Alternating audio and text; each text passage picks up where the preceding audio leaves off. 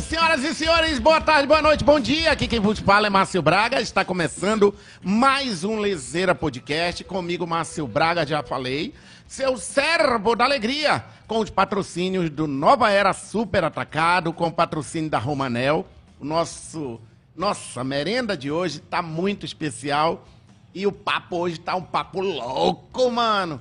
Porque a nossa convidada de hoje é nada mais, nada menos, doutora psiquiátrica. Acertei? Acertadíssimo. doutora Alessandra Pereira, muito obrigado. Já mostramos ela? Tintim de café, que eu acho que não mostraram a gente brindando o café. Tintim. Olha, a sensação que eu tenho é que nós já somos amigos de outras vidas, não é nem de muito tempo atrás. Porque eu acho parece que eu já te atendi algum surto e tu não lembras. Ah, se fosse depender dos meus surtos, a senhora estaria milionária. Porque, doutora, todo mundo acha que psiquiatra. Ah, não, psiquiatra, ai, pelo amor de Deus, é doido, eu tô doido. Não tem essa ideia? Se eu fosse depender de quem é doido, eu tava passando fome, porque a esquizofrenia é muito pouco frequente. Aham. A gente trata muito mesmo, assim, são as pessoas com depressão, ansiedade, as- o estresse, as É. mulheres que estão muito cansadas, né? Então a vida está muito louca, a gente está sendo muito pressionado. É por isso que eu faço essa merenda pra gente dar uma relaxada. Dá uma olhada na nossa merenda de hoje. Soube que a doutora se amarra tapiocas pra não engordar. Frescura que tapioca engorda mais do que um x-salada. Olha só, essa tapioca amanteigada eu vou mostrar de perto, porque Agora as prenhas É vão à loucura. magro, é melhor magro infeliz ou gordo feliz? É por isso que eu fiz uma opção na minha vida. X-salada é vida, merenda é vida. Olha só. Olha, essa- eu só quero dizer o seguinte: veio queimando os dedos da gente tudinho. Gente, pensa numa tapioca quente. E cheirosa. Olha Isso aqui só. é pra queimar língua de fofoqueira. Doutora, essa aqui, Madeira. ela é de Tucumã com queijo coalho. Eu vou, me dê aquele seu pratinho ali, que eu vou Aqui. pôr uma dessa logo. Tá aqui, põe. Arroz. Nossa, agora cheirou mesmo, ó. E eu vou pegar um pedaço dessa pra mim E aqui, essa aqui porque é de coalho. a gente tem dois olhudos direto olhando pra nossa Gente, merenda. Agora presta atenção, Ah. que é recheada. É É recheada. Olha aqui. só. Olha só pra... Ó, presta Olha. atenção. E Prenha! Opa, que vai. Vou ter uma. A minha convidada vai pegar Tessol jun- junto comigo, olha aí. Olha só aqui, mano. Topperson. Como diz o caboclo. Eita! Ei, doutora, come, eu como bem, eu gosto de comer. Eu acho que comer é vida. Rapaz, comer é tal. Se comer Se eu fosse não ruim. de comer, era magra. Ó, se comer fosse ruim, Jesus não tinha feito ali aquela reunião ao redor de uma mesa. Não é não? Não é mentira não, coisa boa, né? Que, que lembranças tu E olha o tem? que, que o homem multiplicou. Me multiplicou pão, multiplicou peixe, multiplicou vinho. Será que não gostava de comer, não? Hum, te esperou. E se tivesse naquela época e outra salada, coisa, ele crente não multiplicava. bebe. Ei, crente não bebe, mas come, meu irmão. Se for por isso, o padre bebe todo dia e come que só. Ora, se não. Uma vez eu entrevistei um padre, o padre James. Vou até pedir para ele voltar novamente. O padre James disse: Padre, essa fama de comer muito. Ele disse: É, é verdade, meu irmão, eu como bem. Tá bom, né? Bora dividir ali, porque a turma do operacional. É, Uhum. a gente. A gente deixa. Pega aqui. E outra coisa, e o Tucumã que não tá amargando, né? Porque a gente que é caboclo, a gente, quando come um Tucumã, que a gente tem uma expectativa, e quando vê a realidade, Ai. ele tá amargando, a gente fica chateado. Agora, doutora, deixa eu te falar. A gente cresceu com tucumanzeiro. Quando a gente vai comprar, o, o- o rapaz está vendendo tucumã, ele descasca o tucumã e pega. A gente comia que era uma beleza, nunca morreu. Agora diz que faz mal, né? Olha, cuidado. Na casa dos outros. não, gente, vocês não escutaram isso, eu não falei isso. Hum, Olha, dizem que se fosse, Jesus fosse multiplicar o pão e os peixes nessa época, ia dizer que o pão tinha glúten e que o peixe tinha vindo de uma água de mercúrio. Eu acho que a gente vive numa época, sabe, Márcia, assim, que é muito. É muita coisa que tem que ser. E a gente tem que se libertar desses tem. Entendeu? Tem que fazer isso, tem que fazer aquilo, tem que ser assim, tem que ser assado, tem que ser cozido. Gente, uma forma não vai servir para todo mundo. Então, como a gente está falando aqui de aspectos bíblicos também, né? Na própria Bíblia está escrito: não vos conformeis com as coisas desse mundo. Então, não entra na forma. Qual é a forma que você quer para sua vida? E isso acho que é muito libertador. Você descobrir o que você quer ser e você não viver para ser o que os outros querem para ti. Eu acho isso fantástico. Ah, eu, ach- eu adorei, porque estavam me É o chamando que ali. tu tá querendo ali. Não. Tá ouvindo vozes não, né? Vendo Eu vozes ouvi. chamando por ali. Doutora, olha só. É, como é que você quer que eu te chame ali, doutora? Não É. xingando minha mãe, tá tudo bem. Ainda mais que eu tenho duas. Olha, eu tive o prazer também de ter duas mães, sabe? Ô. A minha mãe já se foi, a que me pariu, como diz no interior, e ainda tem uma outra, que é uma tia, que me dá uns carão de vez em quando, que a gente gosta de chamar de mãe. E a gente costuma ganhar mães pelo, a- ao longo da vida, né? E eu tenho a mãe também de um grande amigo, que eu considero ela uma mãezona para mim, que nos momentos difíceis ela também me deu muito conselho. Da onde vem amo mudar a vida das pessoas? Me explica essa história, mulher. Eu fiz isso minha vida inteira, mas não tinha essa consciência. e foi assim que aconteceu. É, eu formei, né? Eu formei muito jovem. Quando eu formei, eu fui trabalhar numa unidade de saúde da família, no Nova Floresta, que ainda tinha floresta naquela época. Nossa. Eu vi nascer União da Vitória, Gilberto Mestre, aquelas invasão tudinho. É, gente, eu só tenho essa carinha, muito obrigada. Mas, a- mas ainda- você é muito nova, doutora. Eu tenho 47 anos, com muito orgulho. Da minha idade. Ora, somos. Por isso Eu que são com- dois loucos que se encontraram. Eu formei com 23 anos, né? E, Nossa. e quando eu formei, eu tinha. Formou em medicina. medicina. Formei em medicina, Com né? 23 Com anos. 23. Tu entrou com 15 na E faculdade? por aí, quase. Eu era 16, 17 anos, eu já tinha passado no vestibular. Comecei a cursar com 17, porque até aquela greve da UFAM, né? Eu lembro. Que sempre teve. Eu, eu fiz lá o começo também. Tinha greve, aí eu cancelei minha ida. E aí o que que Sim, me conta. E aí como? o que que acontece? Quando eu formei, as pessoas assim perguntavam, a senhora já é formada? e eu sempre gostei de visitar as pessoas, porque eu comecei no Saúde da Família, porque eu formei num dia.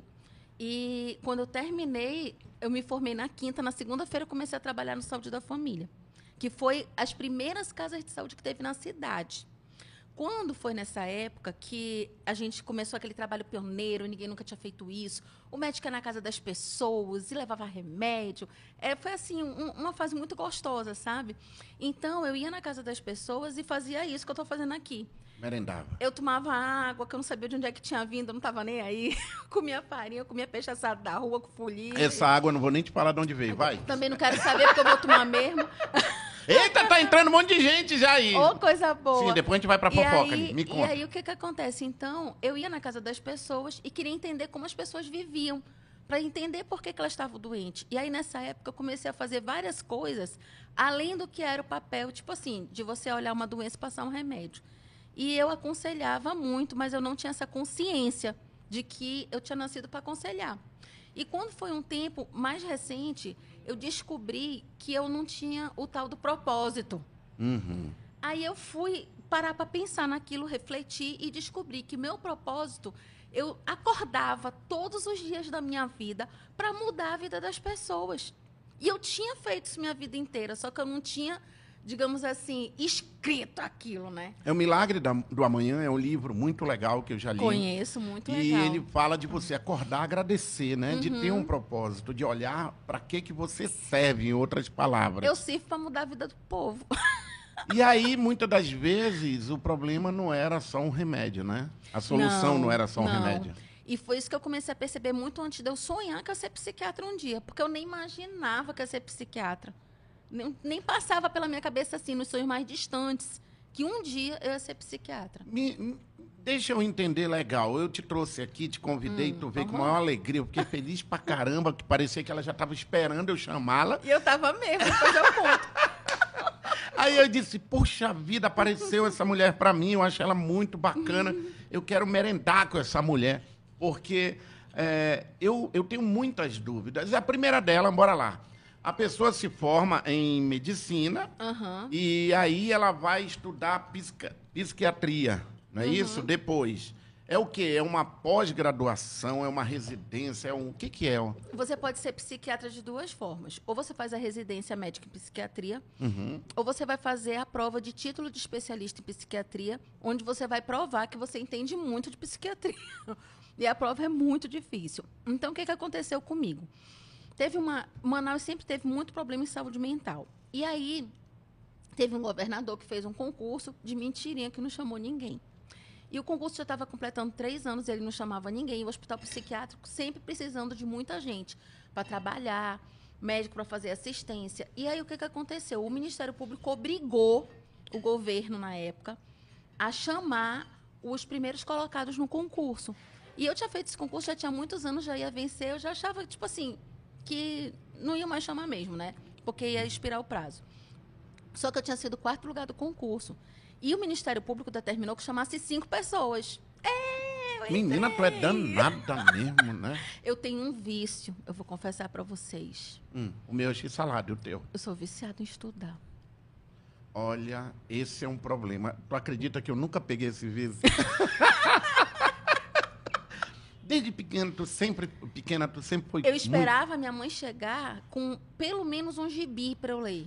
Uhum. Não, me- ler eu gosto, ler eu E, gosto. e se me desse um livro, eu não saía, eu ia ou para cama ou para rede ou para enfim, eu ia para um canto assim. E eu não sossegava enquanto eu não terminava o livro. Eu sempre li muito rápido. É Caramba. assim, assim era um vício ler. Agora também tem uma história aí. Hum. Eu nasci com os pés muito tortos. E eu nunca consegui brincar de correr, porque eu tinha os pés totalmente para dentro e quando eu corria, um tropeçava no outro. Tipo curupira. É, exatamente. Eu Curupira usava é pra bota, trás, né? eu usava uma bota que quando eu dormia, chama bota de Dennis Brown, aquele negócio horrível. Eu dormia com os pezinhos assim, ó. Deixa eu ver se aparece aqui pra câmera. Assim, ó. A criança dorme com os dois, per... os dois perninhas nessa posição Mas a bota, que virava. A bota de ferro. Imagina a dor. Aquilo dói, gente, dói, dói, dói. Primeiro, como é que consegue dormir com aquilo doendo? Pois é.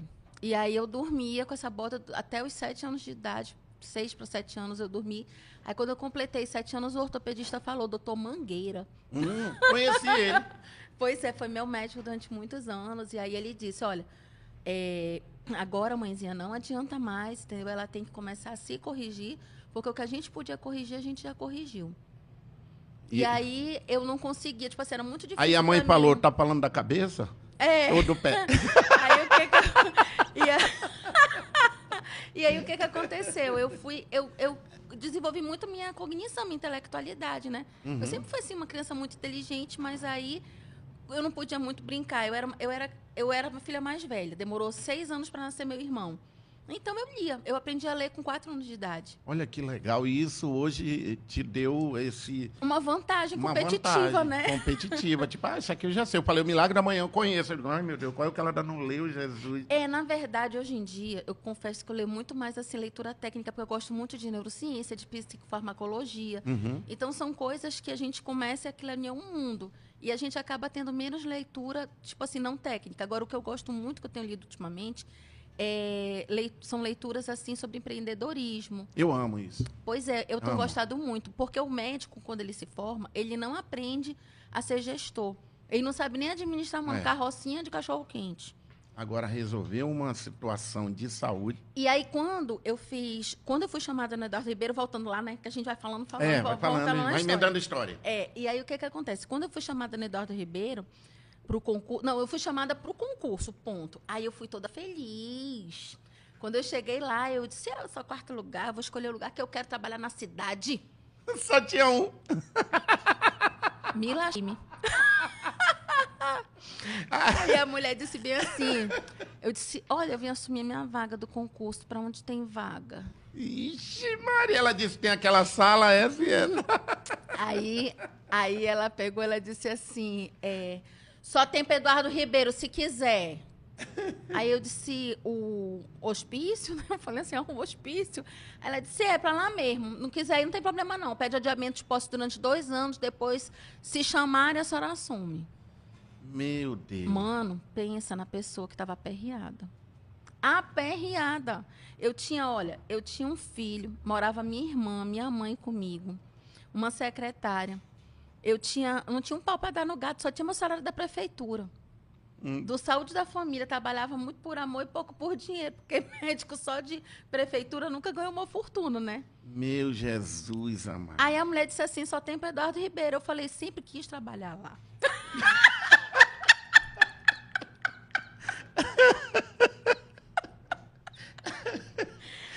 Doutora, ô, Ale, ma- bora lá, bora. me- quero matar minhas curiosidades aqui. Ah, eu conheço pessoas que têm outras pessoas ou familiares que têm esquizofrenia. Eu vou te cortar porque eu Ah. não finalizei a história. Ah, ainda a falta. conclusão, não, a- só para concluir, a conclusão é que eu amei psiquiatria, fui estudar e quando foi em 2016 eu passei na prova, em 2015, né, eu passei na prova de título de especialista em psiquiatria. Meu... Pronto, acabou.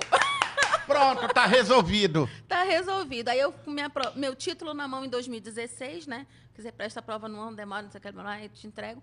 Aí eu já estava titulada em psiquiatria. Então, eu já exerço desde 2007, só que eu só me titulei em 2015 para 2016. Caramba, aqui tem uma E galera fui falando estudar, comigo aqui. é, fui estudar Ó, eu queria mostrar o Instagram da, da doutora. O no- é, primeiro, tem gente aí falando já com a gente, Richard. É, nós estamos ao live nesse momento, ah, com uma merenda muito legal aqui com a doutora Alessandra Pereira, que é, psiquia- que é psiquiátrica. Acertei. Médica, psiquiatra. Psiquiatra. Eu falei psiquiátrica. Olha só, ela tem um Instagram muito legal, com mais de 10 mil seguidores. E a doutora, ela ama transformar vida, ama mudar vidas. Segue ela lá, entra agora aí, ó, o Lezeira já, já devia estar seguindo ela. Clica lá para seguir, pelo amor de Deus. amor. Olha, segue na hora, que a gente gosta dessa emoção. Palhaçada, esse negócio não tá me Palhaçada. seguindo ainda, Palhaçada. E aí, ela tem um Instagram muito legal. Quem te procura é o quê? Não, mas peraí, eu tinha feito uma pergunta antes. Hum. É, eu conheço pessoas que têm filhos que, têm, que é esquizofrênico, né? É, e eu lembro que a pessoa lá atrás, ela dizia que o filho dela tinha ataques de espíritos. Aí depois era porque ele tinha umas. Enfim, ele, ela, Era uma contava onda. várias histórias. Essas pessoas hoje que têm. Elas. Como é que funciona, doutora? É porque o hospital, é, ele ainda Ainda existe. funciona a ainda urgência, funciona. Funciona. O serviço de urgência é muito precário, mas funciona. Então essas pessoas procuram, elas podem procurar um, um hospital bacana, beleza. Agora, como convencer uma mãe de que ela tem que procurar um psiquiatra? É, na verdade, eu acho mais fácil convencer a mãe de um esquizofrênico, porque o filho ele tem um comportamento e ele começa a ficar agressivo, sem dormir, sem comer. Ah, tá, eu lembrei. Tinha momentos que acusaram até que o filho dela usava drogas. Pois é, e é mais fácil você convencer uma pessoa que realmente assim fica em alienação mental, né, que é o termo que a gente usa, do que a gente convencer uma pessoa que tem depressão, que tem ansiedade, uma pessoa que fica num estado onde ela não está fora da realidade, ela está fora do seu funcionamento habitual. E essa pessoa é muito difícil de convencer, porque a pessoa diz assim, eu não tô doida, quer que eu vou ser psiquiatra? É bem mais complicado. Porque o esquizofrênico, a gente tem que entender o seguinte: é um paciente que ele é portador de uma doença onde ele vai ter alterações que a gente chama de sintomas positivos e negativos. O que, que é Uhum. positivo? Ouvir vozes, ver vulto, gritar, brigar, ficar agressivo, puxar faca para a família. Então todo mundo se preocupa. Só que tem um lado negativo. Qual é o lado negativo? É que a pessoa fica com embotamento afetivo e entra numa condição assim de isolamento e de apatia. Então, esse isolamento social, a pessoa não perde a capacidade de se relacionar. Isso é muito difícil para uma mãe, porque ela vai perder o contato afetivo com o filho. E ele não quer mais se relacionar com a sociedade, ele fica alheio. Então, é muito impactante, é. Mas o sintoma positivo faz com que a pessoa busque. Uhum. Agora, quando a gente tem uma pessoa deprimida e ansiosa, ela deixa todo mundo doido, mas os doidos são os outros, ela não. Nossa. Aí é pior. Olha, eu, eu gosto de tirar todas as minhas dúvidas que eu tenho. Esse podcast eh, nós fizemos para eu tirar, eh, matar minhas curiosidades, trazer pessoas que eu sempre quis conversar, assuntos que eu sempre quis saber, que na TV eu não tinha tempo para isso, nem na rádio. Então nós criamos o Lezeira, que é uma merenda gostosa, que esse papo é como realmente você estivesse em casa recebendo um amigo e você tem curio- curiosidade e ali pela história ou pela profissão dela. Você que nos acompanha nesse momento, primeiro eu quero agradecer pelo carinho de todas as pessoas. Nós ganhamos mais de 500 seguidores em uma semana. Isso prova que a nossa preocupação com, com a qualidade dos assuntos e também em informar as pessoas a respeito de assuntos diversos. mas que, que sejam ah, super importantes nesse momento que a gente vive. O mundo hoje, eu estava conversando com a doutora antes de começar, as pessoas me chamavam muito para o distrito para fazer evento, show de humor e tal. Agora, agora a galera me chama para fazer show de humor, mas eles sempre me pedem, Márcio, o povo está muito para baixo, está muito ansioso, está muito depressivo. E aí a gente começou a falar rapidamente sobre isso. O que, que uma médica psiquiatra pode ajudar nesse momento, ah, falando para quem está acompanhando a gente? De repente, nós temos pessoas sozinhas em casa ali, ah, assistindo a, a gente nesse momento. O que, que você pode nos ajudar e ajudar as pessoas que estão ou com uma depressão ou com uma ansiedade agora, Lê? Na verdade, nós precisamos, assim, primeiro dizer quando você precisa procurar um psiquiatra, né? Então, vamos delimitar. O transtorno psiquiátrico, o primeiro, assim, a primeira característica muito importante é que ela causa sofrimento. Então, se você tem uma coisa, assim, que incomoda e aquilo já está gerando sofrimento, aquilo pode levar a um adoecimento. Então, isso é importante dizer. Segundo aspecto, se você tem um sofrimento e esse sofrimento, esse incômodo, que não é aquela coisa que você renega, que você coloca para debaixo do tapete para você esconder, porque muitas vezes tem sofrimento que a pessoa não admite que existe. Você começa a ter sintoma dele, você deixa de funcionar. Então, quando é que você deixa de funcionar? Quando você baixa a produtividade. Ah, mas eu vou trabalhar todo dia, mas seu rendimento é o mesmo. Você baixa suas relações sociais. Eu trabalho todo dia, mas quando chega em casa, vai se isolar, maratonar o final de semana todo, não conversa com ninguém, não sai com ninguém. Não tem uma relação social e não tem prazer em ter. Você, tipo assim, não- ninguém pode falar nada que a pessoa está magoadinha ou está estressada, chora com facilidade ou se irrita com facilidade, vive cansada. A gente tem uma geração de gente cansada que não está no gibi. Então, tudo isso é indicativo de que você precisa de ajuda.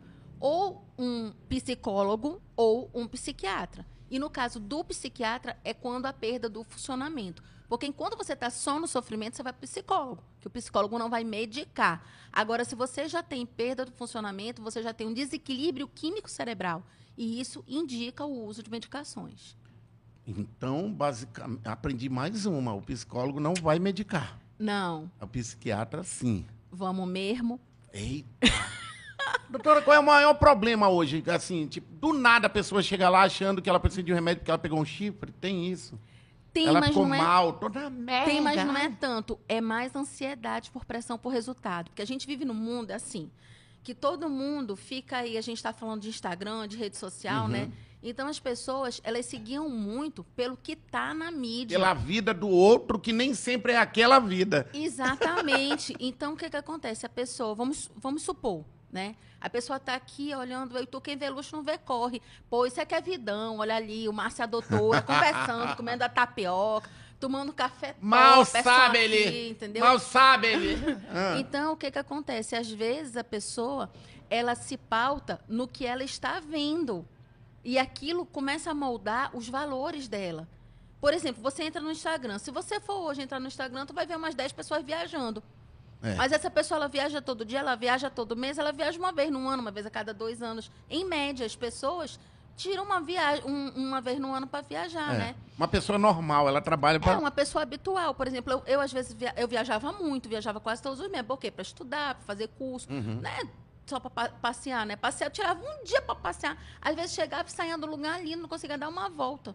Então, a gente, tu- tudo isso que você vai, que você vai vivendo, que você vai vivenciando, as pessoas olham, poxa, olha aqui tá na academia. Todo mundo tá na academia, todo mundo não. Aquele universo de pessoas do teu Instagram que estão na academia o tempo todo. Então, olha, só vai para restaurante chique. A pessoa vai ali uma vez por semana, uma vez a cada 15 dias, mas as outras olham e só vê o restaurante chique. Então, que vida de bosta que eu tenho, que eu não viajo o tempo todo, que eu não vou para o restaurante caro o tempo todo, que eu não tenho tempo para estar malhando o tempo todo, entendeu? E as pessoas vendem muito uma vida perfeita, que tem que ter uma rotina, fazer isso, aquilo, não sei o quê. Então, não dá para a gente viver dentro de uma caixa. O que que te serve para tua vida? O que, que você quer para sua vida? Você quer ser magra? Tu disse, fez uma escolha. Então, fiz uma escolha. Se eu quisesse ser magerma, talvez eu conseguisse. Mas será que eu quero me esforçar para isso? Uhum. Será, entendeu? Então, é, eu, eu era loura, agora não sou mais tão loura. Então, o que, que acontece? Todo mundo tem que ser loura? A mulher, para ser loura, tem, tem que, para ser bonita, tem que ser loura? As pessoas, todo mundo tem que usar só do 40, 42, 38, 36? Então, o homem, ele tem que ser o provedor do lar, ele tem que ganhar mais do que a mulher, E eu conheço gente ele que não tem que aceita. comparecer ali todo dia, É. três vezes por semana, entendeu? Não é assim. Então, o que serve para você? É, isso que a gente precisa compreender. E aí vem das nossas escolhas, né? Exatamente. Quando eu, eu, fazia, eu fazia duas faculdades ao mesmo tempo, eu já contei essa história várias vezes, e eu lembro que no último, no último ano, eu liguei para o meu pai e falei, pai, eu não nasci para isso. Aí o papai falou, não, já sabia. Aí eu disse, não, pai, eu, eu, eu decidi seguir a minha carreira, porque desde criança eu faço brincadeiras com humor, eu gosto de humor e tal. Aí eu lembro que ele falou, e eu conto isso até nos meus shows e tal, ele falou, ó, eu sei que você vai ser um grande artista, porque você é engraçado, você tem um jeito muito bacana, a gente ri desde criança. Eu era pequeno, eu, eu fugia para ir para rádio, lá em Tefé, eu amo isso. Eu criança lá em Eu Tefé. amo Tefé. Eu acabei soube que tu tava de lá. Eu soube que tu tava lá. Tefé é top. Top. Aí eu, eu falei pra ele, ele disse assim: só vai ter uma situação que eu vou ficar triste por você ter largado a sua faculdade. É no dia que eu sonhar que você se achou melhor do que alguém por você ser artista. Isso foi uma lição pra mim que eu nunca esqueci na minha vida. Aí ele falou: as escolhas da sua vida é você quem vai fazer. Exatamente. Agora, cabe a mim te dizer que você não pode se achar melhor do que ninguém pela escolha que você fez. Então, isso me ajudou Muito muito. sábio.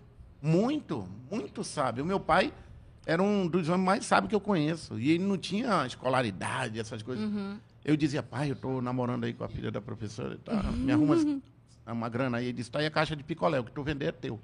Aí ele me ensinou a, a, a vender, me ensinou a acreditar na, no, em empreender Uhum. né? E, e eu, eu, eu contei toda essa história, até esqueci porque eu estava falando. Na Porque- verdade, a gente está falando das formas, né? É, e tu aí tá dizendo de- que o estudo universitário não te serve. E é isso que eu digo. Por exemplo, muitas pessoas, né, dizem assim, ah, você vai fazer, por exemplo, eu tenho formação, né? Então, eu sou titulada, mas eu não tenho. Eu dou aula na FAMetro, Uhum. mas ainda não está no meu plano de vida fazer mestrado, doutorado, por exemplo. Então, as pessoas perguntam, ai, tu nunca pensou em fazer um mestrado, fazer um... Eu falo, vou fazer para quê? O que que isso vai me acrescentar? Eu tenho que ter um objetivo de vida. Então, isso vai me ajudar a mudar a vida das pessoas?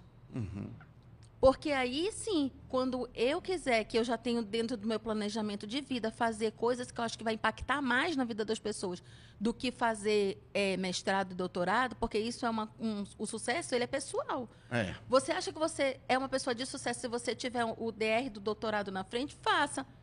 Eu ainda acho que não é para mim ainda. Resumo da história, eu estou terminando uma faculdade que eu nunca imaginei que tinha, que É, tá existiu quê? depois. Estou terminando a faculdade de marketing digital. Olha que legal. Eu adoro. Adoro marketing digital. E eu vou te cara. explicar por quê. Eu saí das mídias tradicionais, Uhum. da rádio e televisão, e, eu, e há muito tempo eu venho me preparando. Para ter uma ideia, eu entrei no YouTube em 2009, eu acho. Ah, É. eu vou começar meu YouTube agora. Eu gravei em setembro, não tive coragem Mas eu ainda de nunca. lançar, tu é, acredita? mas eu, eu sempre fui fascinado pelo digital e eu precisava me preparar Sempre. para o digital. E hoje, essa migração, essa loucura toda que a gente está fazendo aqui, já é o, o novo momento. As pessoas ouvem a gente aqui no Spotify, Sim. no Google Podcast, no Apple Podcast, a gente está em praticamente O todas as plataformas. eu sempre, as pessoas Mas eu me assim, preparei para isso, entendeu? as pessoas, as pessoas assim da minha faixa etária, da nossa faixa etária, né, que a gente tem a mesma idade, É. elas têm muita dificuldade às vezes assim com o digital, né? E eu sempre tive essa facilidade. Eu com 15 anos, papai não pode ouvir isso. Ele tem, ele eu tem terminei Spotify. o eu terminei eu terminei o meu curso de computação na época que a gente estudava no computador que a tela era magenta era moderna porque a mais antiga era verde e preta então a minha já era daquela assim que era laranjada e preta era muito moderna aqui. e aí quando eu terminei todos os meus cursos de MS DOS Excel não era Excel não gente, Datilografia. WordStar Word, Word. Lotus. O Excel era o Lotus. Eu não tenho tua idade mais, não. Ei, gente, quando eu terminei todos os cursos, aí eu fui fazer o curso, tipo assim, um avançado. E o quem terminava avançado é para dar aula de informática. Então eu ficava, a mamãe ia me deixar na escola, né? A mamãe sabia, o papai não, que eu ia para a escola dar aula. Eu dava aula de informática, o papai pensava que eu ainda estava estudando, porque dali já planejar outras etapas da minha vida. Então, eu sempre tive uma inserção. Gente, eu tive MIRC, eu tive é, aquele, não, 145, aí depois tinha Nossa. aí tinha... O Orkut nem era, nem Não, existia. isso, ainda. Orkut nem sonhava que existia. Aí tinha aquele. tinha- aí depois do Mirk veio o Orkut. Então, até o tempo que todo mundo teve que fazer Orkuticídio, porque chegou o Facebook, né? Aí depois, eu tenho um Instagram desde 2013, as pessoas tudo começaram a fazer Instagram agora. Há muitos amigos nossos, a maioria. Eu na entrei no primeiro ano do Instagram. Eu nem sei qual foi o primeiro ano, tu que é mais velho que eu. Eu passo aniversário agora em março. o meu é dezembro. Não, então tu é mais velho que eu. Ei, conta aí pra mim, os casos, as pessoas que te procuram, que tu fica assim, gente, teve assim casos que a gente possa até, eh, tipo assim, eu nunca pensei que eu ia atender esse caso. Porque Cara- o mundo tá muito louco, sabe, Ale? Eu vejo cada parada muito louca. É muita doidice mesmo. Mas, Mas, assim, assim, algumas pessoas falam que já existia. Por exemplo, Uhum. tem genro que se apaixonou pela sogra e casou. Aí o Sim. cara diz, não, o mundo tá louco. Não, mas em Roma já tinha essas paradas também. Já. Porque dizia que o- o- a psicologia, sei lá, explica que existe aí uma parada do cara que se apaixona pela Isso. sogra. Né? Tem essas coisas.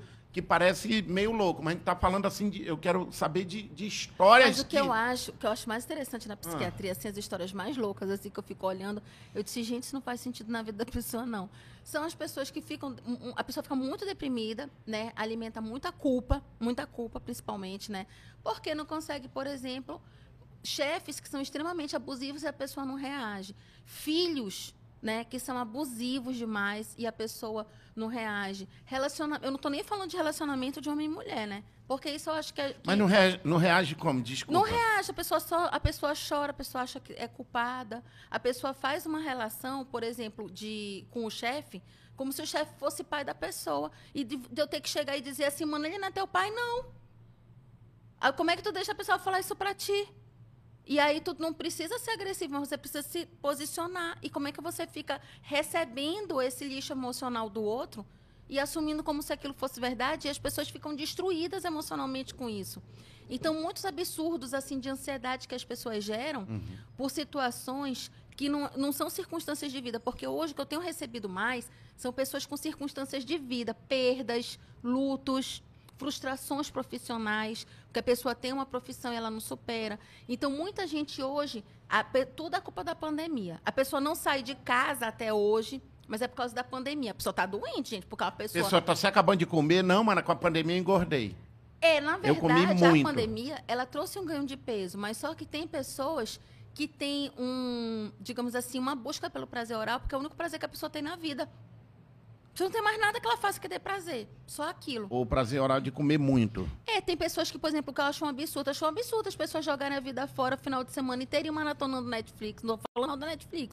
Eu tô é, querendo mas dizer... exagero, né? Exagero de largar tudo pra É. ficar só no Netflix. Por exemplo, se você pegar, se você pegar um martelo, você constrói um móvel, mas você também faz o traumatismo craniano na cabeça de uma pessoa. então aquilo é uma É, eu lembrei, eu lembrei, eu Ah, lembrei o quê? agora. Que que tu eu lembrei que eu tava, não sei por que que eu tô contando isso e tal. Ah. Quando eu tava na faculdade, eu levantei no meio da aula, eu falei, Ah. tô indo embora, não nasci pra essa porra. aí o professor, senta aí, por gentileza. Aí um colega, senta aí, viado, não tem essas coisas de faculdade. aí eu disse, não, tô indo embora porque eu vou ser artista, eu nasci artista, eu tô indo. Aí a galera, hum, Aí eu digo, eu não quero saber. Aí eu encontro colegas, 10 anos depois, que o cara diz, por que, que eu não fui contigo? Aí eu digo, porque tu não nasceu para aquilo e eu nasci. Aí o cara, não, Márcio, minha vida tá uma merda. E Eu, eu terminei a faculdade e fui fazer outra coisa e até hoje eu não me encontrei ainda. Bicho, eu atendo muito médico. Porra, cara. Muito médico, cara, muito médico doido, olha. Que o Eu- cara Eu fez não tô medicina. falando mal de médico. Não, eu ele tá contando dizer- história. Eu tô, eu tô querendo dizer assim, ó. É um café, uma A merenda. pessoa chega, a pessoa chega no consultório. Hum. Aí a pessoa é como- aí eu vou perguntar, pri- a primeira coisa que a pessoa chega é assim.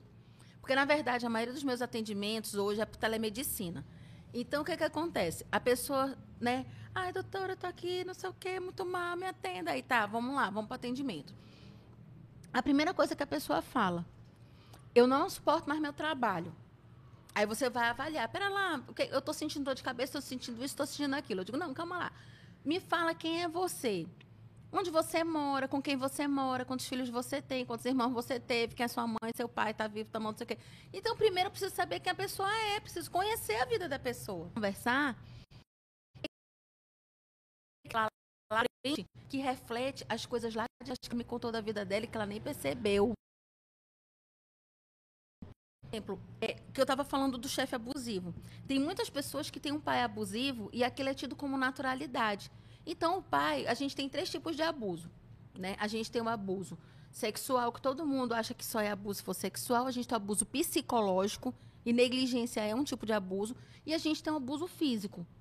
Então, quando a gente pega uma pessoa que muitas vezes passou por muitos traumas com o pai, essa pessoa ela apresenta duas dificuldades. No ambiente de trabalho, ela tem uma necessidade de ser aprovada. E quando ela vem todo o tempo ali, todo mundo gostando, elogiando, sendo uma boa mocinha, uma boa menina, o que, que acontece? Na hora que alguém vem com a lapada assim, que dá nos peitos, a pessoa não aguenta a porrada, porque a pessoa sempre foi, buscou aquele reconhecimento. E aí é como se ela não tivesse aquele amor, aquele carinho do pai, da mãe, e ela começa a ficar doida mesmo, porque ela vive em busca da aprovação do outro. Ela não sabe dizer não, ela faz o trabalho de três pessoas, ela quer dar conta de tudo, carregar o mundo nas costas, e isso não serve para a vida de ninguém. Não serve. É isso mesmo que eu queria ouvir, porque eu sempre falo isso para uma galera.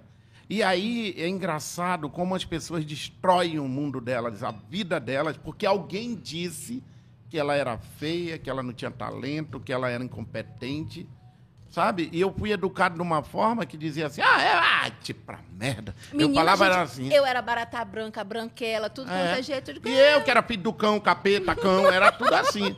Aí, quando eu fui expulso lá de Tefé, até o padre veio com a cartolina pra, pra dizer, vai, não volta mais. Ei, tem gente aqui no chat, tem... Bora falar com a galera? Eita, eu tô todo mentindo. Ó, eu quero agradecer o Ednei Live. Segue ele aí, esse cara tá dando um apoio pra gente maravilhoso aqui. Obrigado, viu, Ednei?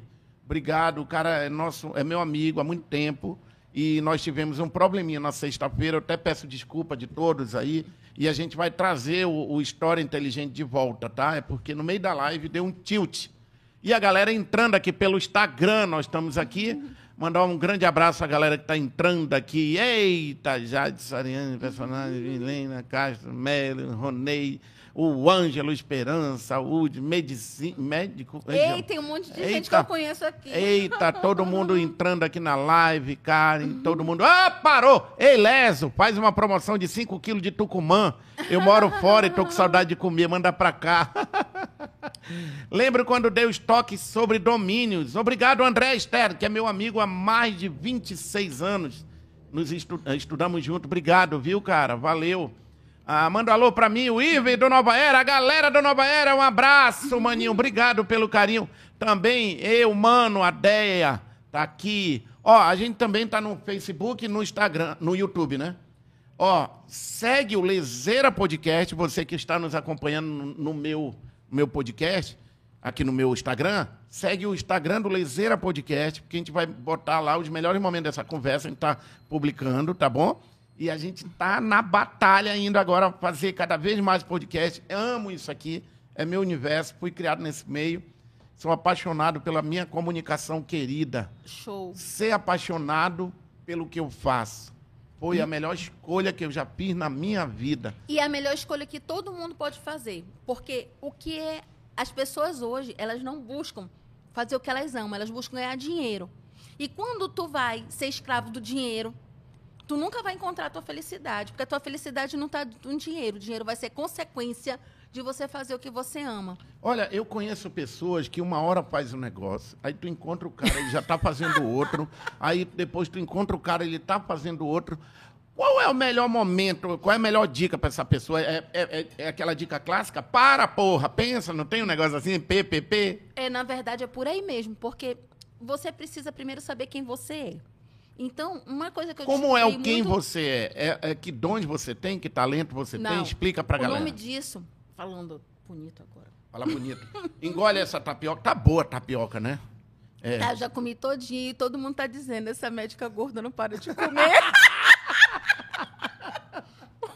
É porque tem comer, tem que comer os pedacinhos pequenininhos, porque Só- se ele falar ó, comigo... Deixa eu falar. é, quando eu, eu estico muita conversa pra ela engolir. Ó, aqui, engoliu a comida que ela tá fazendo. Ela colocou mais um pedaço de tapioca, eu tenho que explicar mais um negocinho. pedaço.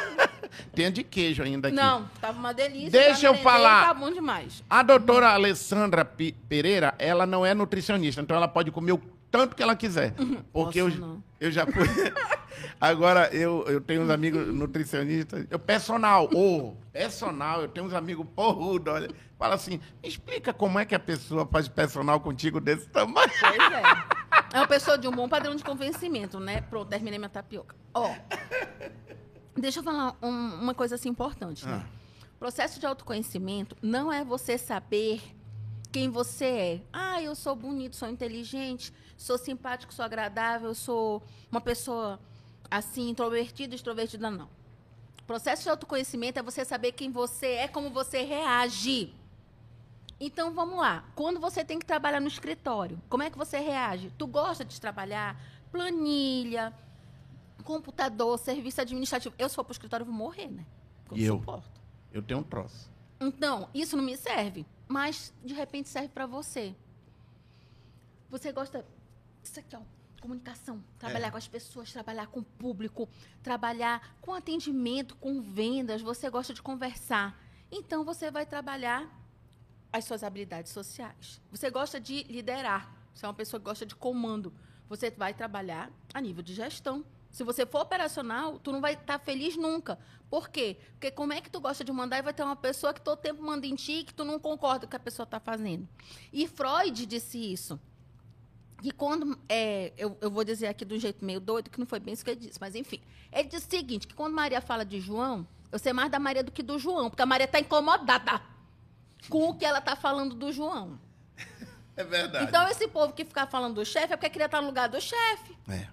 E aí a questão é que se a pessoa gosta de estabilidade, como é que ela vai ter um- um- uma situação de emprego, um, empreendedor que toda hora tem alto e baixo? Não vai, querido. Empreender não é para todo mundo. Tem gente que vai fazer tarefa executiva, vai só servir para receber ordem. Ó, esse aqui me chama de doido ali. Tá vendo? Aquela carinha bonitinha ali, pra eu não falar o contrário. Ele me chama de doido. Mas olha, uma hora eu tava escrevendo hoje de manhã aqui ah, uma campanha que a gente vai fazer agora. E agora à tarde eu tava preparando um contrato e eu preparo alguns vídeos e eu tava falando com uma galera que tava no estúdio fazendo algumas fotos. Mas é porque é o meu jeito de ser. No final do ano, ele ficava ali, bicho, é doido. Porque eu fazia vídeo, escrevia campanha, criava coisa, fazia meu show, fazia os podcasts. Mas eu escolhi viver assim. Mas tu sabes que as pessoas dizem assim para mim, doutora, eu fico doidinha que a senhora faz tanta coisa. Eu digo, vixe, eu não faço metade do que eu fazia antigamente. E eu? E eu? Eu só sosseguei com dois curumim, mano. O ré, eu Mas, não ó, parava. eu Eu, saía de casa de manhã com três mudas de roupa. Mas isso que mudou minha vida, porque quando eu decidi que ia mudar a vida das pessoas, a primeira vida que eu decidi mudar foi a minha. foi. Porque se eu não mudasse a minha vida, quem tá doida era eu. E aí, É igual o cara que diz assim, fulano tá gordo, fulano tá gordo. E tu, porra? O que ele tá fazendo pra, pra, não- não- né, pra emagrecer? Tá? As pessoas têm essa mania. Agora, eu, eu li em algum momento que o cérebro... Eu acho que é porque eu tô lendo o Homo, Homo Sapiens. Uhum. ainda, esse eu ainda não li. Le- le- Opa, ganhei dela. E aí, em algum momento, o cérebro evoluiu, e- mas ele vem de uma evolução Ele continua sendo de primitivo. defesa, primitiva. E é por de- isso que a sociedade toda tá ansiosa. Pois é. Eu vou explicar. Eu ia chegar lá, adoro- mas a eu bicha é mais rápida do que eu. Qual é teu isso. signo? Sagitário. Eita, porra. Era, porque crente não tem signo. Eu sou de Deus, meu irmão, eu sou de Deus. Mas que é Sagitário. Mas nasci em dezembro. Pronto. Ó, o negócio. Pronto, olha, eu vim fazer. Eu vim fa... Presta atenção. Eu não sei se nesse programa tem nariz vermelho, porque eu vim fazer graça pro humorista. Cara, aquilo... Falar sério. Olha, bora parar, hein? É igual. Eu sou psiquiatra, eu vou explicar agora para vocês Explica. toda a verdade sobre como seu cérebro recebe as ameaças e ele se sente ansioso. não, não vou eu falar assim. Ah. Então, é o seguinte, gente, Fala. o que que acontece? É, o nosso cérebro, quando ele era primitivo, é, quer dizer, ele é primitivo, mas quando nós estávamos lá no tempo Na das caça, cavernas, coletou e. em algum momento, ele se sentia ameaçado quando vinha um urso, quando vinha um lobo, quando tinha uma cobra. Certo. E ele tem um local que é preparado para lutar. No caso da cobra, dá até Caso pra lutar, pi- do urso, meu irmão, sebo nas canelas. Então, que é para fugir. Então, o que que acontece? O nosso cérebro primitivo, Hum. ele é preparado ou para lutar ou para fugir. E muitas vezes ele fica paralisado. Quando você se sente ameaçado na sua existência, e muitas coisas podem ameaçar a existência do homem moderno. O que, que ameaça a existência do homem moderno? Você perder seu emprego, não ter como se sustentar. Medo de morrer, O medo de morrer. de ficar na- pobre. o medo de morrer que está muito associado ao controle. Você não conseguir mais controlar. Tem gente que tem medo de envelhecer. Gente, o povo tá com as caras tudo esticada. É a coisa mais feia do mundo. O povo não tem mais nem boca, não tem mais prega nenhuma na cara. Ai, que susto. Porque o que que acontece? Na cara. e aí, porque o que que acontece? As pessoas têm medo de envelhecer naturalmente. E o envelhecimento é um processo natural da vida. E tudo isso, o medo de não ser aceito, o medo de ninguém gostar da pessoa, o medo de morrer e o medo de perder alguém. Isso ameaça a existência do homem moderno, isso ameaça a vida. Então, gera-se um processo de ansiedade que é caracterizado pelo pensamento negativo e fatalista. E quando eu começo a me conectar com o padrão de pensamento negativista, eu tenho a certeza de que pode alguma coisa dar errado. Se eu estou com uma dor de cabeça, eu tenho um tumor cerebral. Se meu coração acelera, é porque eu vou ter um infarto. Se eu tenho uma dor no estômago, é um câncer gástrico. Então, tudo isso é- são situações que ameaçam a vivência do indivíduo e ele começa a viajar na maionese e começa a imaginar que a sua existência está sendo ameaçada. O que, que o corpo faz? O corpo simplesmente diz: eu preciso preparar você ou para lutar ou para fugir. Aí ele vai acelerar seu coração, que é para o sangue circular melhor. Ele vai melhorar a oxigenação dos músculos, então você também vai respirar mais rápido. Ele vai fazer com que dê náuseas, vômito, diarreia. Porque se eu tiver que lutar ou que fugir, eu tenho que estar com o estômago, o intestino vazio. Todo animal é assim, se ele se sente ameaçado, ele regurgita tudo. Então, todas essas reações, elas são fisiológicas. Por que, que fica com tremor? Porque o corpo está preparado para correr ou para lutar, mas a pessoa está parada no canto. E isso que é do cérebro primitivo, a pessoa está sentindo medo, insegurança, ansiedade e não sabe de onde vem. E de onde vem isso? De uma ameaça à vida. Agora, tem cobra? Tem lobo? Tem urso? Não tem, meu irmão. O que tem é o medo de viver e de morrer. E muito mais de viver e de seguir em frente. Eu fiquei calado agora. Pega, leso! Doutora, olha só. Tu tava fazendo isso aí, falando isso aí, e eu acabei de ler um livro também chamado Ah. Mais Esperto que o Diabo, do Napoleão Hill. Ai, esse